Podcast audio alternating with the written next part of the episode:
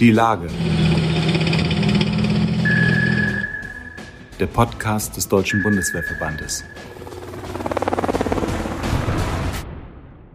Liebe Mitglieder und Freunde des Deutschen Bundeswehrverbandes, ich begrüße Sie zu einer neuen Ausgabe des Podcasts Die Lage. Heute bin ich im Gespräch mit Oberst AD Bernhard Gerz.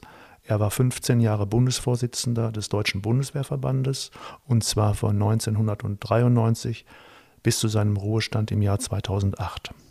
Außerdem war Oberst Gerz Präsident von Euromil und von 1994 bis 2012, also 18 Jahre lang, Vizepräsident von Euromil, dem europäischen Dachverband der Militärverbände. Bernhard Gerz ist studierter Jurist. Der Anlass dieses Gesprächs mit Bernhard Gerz ist historisch zu nennen, denn Euromil ist 50 Jahre alt geworden und hat den Geburtstag dort gefeiert, wo am 13. September 1972 die Erfolgsgeschichte von Euromil begann in Bergisch Gladbach. Ich bin Frank Schauker, Redakteur des Verbandsmagazins Die Bundeswehr. Ja, guten Abend, Herr Gerz. Sie sind ja nicht nur eine Ikone des Deutschen Bundeswehrverbandes, sondern auch Präsident von Euromil. Heute treffen wir uns hier in Bergisch Gladbach zum 50. Jubiläum von Euromil. Und das liegt natürlich auf der Hand, dass ich Sie fragen muss, welche Erfolge hat Euromil aus Ihrer Sicht erzielt und wo liegen die herausragenden Forderungen und Aufgaben von Euromil in der Zukunft? Euromil hat eine Interessenvertretung europäischer Soldaten große Schritte nach vorn gemacht und hat vor allen Dingen aber in den Mitgliedstaaten, bei den Mitgliedsverbänden, in deren Heimatländern dafür gesorgt, dass das Grundrecht der Koalitionsfreiheit oder wie die Engländer sagen, das Right of Association stufenweise und immer stärker durchgesetzt worden ist. Und Länder, die sich dem vorher völlig verschlossen haben, wie Frankreich, haben da weite Wege zurückgelegt. Das ist Euromil zu verdanken. Warum ist das wichtig? Das ist deshalb wichtig, weil die Bilder, die sich Gesellschaften in Europa von ihren Soldaten machen, eigentlich mit Realität gefüllt sein müssen. Und damit sie ein reales Bild erhalten, müssen die Menschen von den Soldaten selbst, aus deren Mund, über deren Probleme, über deren Herausforderungen und über deren Erfolge auch was lernen. Ist das schon in Deutschland beispielsweise ausreichend verwirklicht aus Ihrer Sicht? Also wir haben in Deutschland natürlich kein Problem mit dem Grundrecht der Koalitionsfreiheit. Wir haben auch kein Problem mit der Anerkennung durch die Politik, die sich jederzeit öffnet für die Anträge, Bitten und Vorschläge des Verbandes. Aber die Gesellschaft haben wir nicht in dem Maße erreicht, wie wir sie eigentlich erreichen müssten.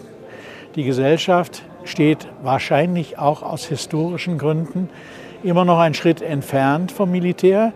Man darf hier nicht vergessen, dass zum Beispiel die Gewerkschaftsbewegung 1956, als die Bundeswehr gegründet wurde, gegen die Wiederbewaffnung war. Und das hat sich in vielen Köpfen der älteren Generation bewahrt. Und das Interesse für die Armee ist nicht zuletzt durch den Erhalt der Wehrpflicht teilweise befeuert gewesen. Und seit die Wehrpflicht weggefallen ist, ist das Interesse der Gesellschaft an den Streitkräften noch geringer geworden. Verstehe ich Sie richtig, dass Sie für eine Wiederherstellung der Wehrpflicht wären? Also ich bin nicht unbedingt der Fan der Wehrpflicht, die wir zuletzt gehabt haben. Die war eigentlich ein Schuss in den Ofen. Aber ein Dienst in der Armee mit einem hinreichenden Zeitraum, der gleichzeitig flankiert ist von einem zivilen Ersatzdienst, so wie es damals war, den ich als gleichwertig und gleich wichtig erachte, das würde Deutschland schon helfen, dass die Menschen, dass die Gesellschaft und dass die Institutionen wie die Bundeswehr wieder näher zusammenkommen und vor allen Dingen, dass junge Menschen vor der Vereinzelung, der vollständigen Vereinzelung bewahrt werden, sondern erkennen, dass sie auch für die Gesellschaft etwas tun können und tun müssen. Man könnte im Augenblick ja, wenn man nach Osteuropa blickt, auf den Angriffskrieg Russlands gegen die Ukraine den Eindruck gewinnen, dass die Wertschätzung der Soldaten in der Bevölkerung zunimmt.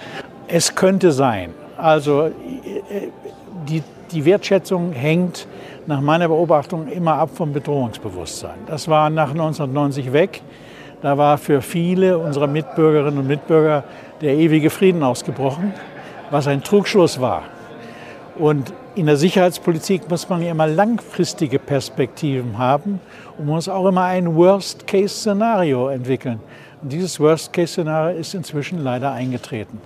Und gemessen daran, hätten wir den Schritt Ausstieg aus der Wehrpflicht äh, zur Dispositionsstellung der Landesverteidigung, in Fragestellung der Fähigkeit zur Bündnisverteidigung niemals tun dürfen. Heißt das, man darf gar keine Hoffnung haben, dass es sich in, diese, in die Richtung, die Sie erhoffen, entwickeln wird?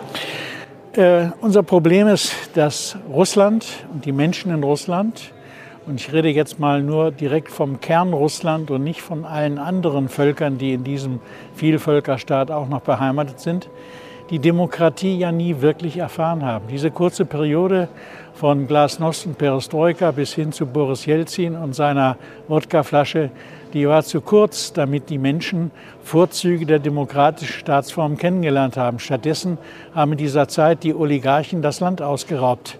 Und das hat natürlich niemandem gefallen. Also wer macht den Russen die Demokratie schmackhaft? Herr Putin ist es garantiert nicht. Und im Moment sehe ich weit und breit niemanden, der dazu in der Lage wäre, die Gesellschaft in Russland dazu zu bewegen, dass sie sich wieder ein demokratisches Bild verordnet. Sie beschreiben gerade am Beispiel von Russland, wie die gesellschaftliche und politische Realität das Bewusstsein prägt. Wenn ich das jetzt auf Deutschland übertrage und auf das, was wir gerade besprochen haben, würde das ja bedeuten, je länger die Phase dauert, in der die deutsche Bevölkerung keinen Bezug hat zur Bundeswehr, zu den Soldaten der Bundeswehr, desto schwieriger ist es, ja. diesen Fehler zu reparieren. Das ist in der Tat gefährlich.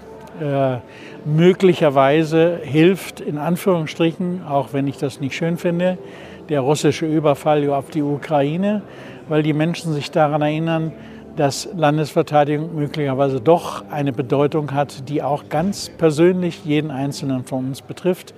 Und je länger der Krieg in der Ukraine läuft, desto weniger sollte die Gewöhnung daran eintreten, sondern weiterhin die Aufmerksamkeit dafür wachgehalten werden, welche Gräueltaten dort vollbracht werden.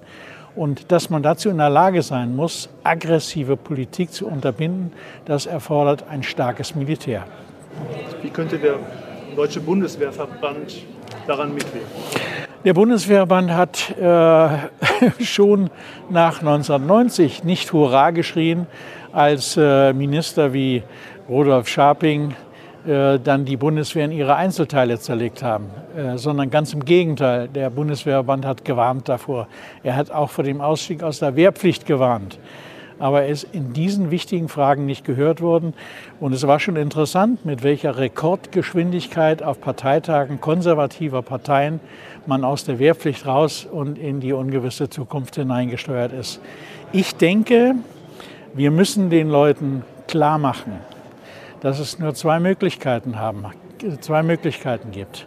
Entweder man hat eine Armee und kann sich verteidigen, oder der potenzielle Gegner hat eine. Eine letzte Frage, aktuell bezogen auf die Grundsatzrede der Verteidigungsministerin gestern zur nationalen Sicherheitsstrategie. Ähm, wie ist Ihre Einschätzung? Also ich habe Verständnis dafür, dass die Frau Lambrecht das Gefühl hat, sie müsse sich deutlich artikulieren, damit man sie wahrnimmt. Äh, ob das, was sie da gesagt hat, in jeder Hinsicht klug gewesen ist, Daran habe ich meine Zweifel. Immer wenn von einer Führungsrolle gesprochen wird, sollte man nicht über die Führungsrolle reden, sondern man sollte sie ausüben. Herr Gerz, ganz herzlichen Dank.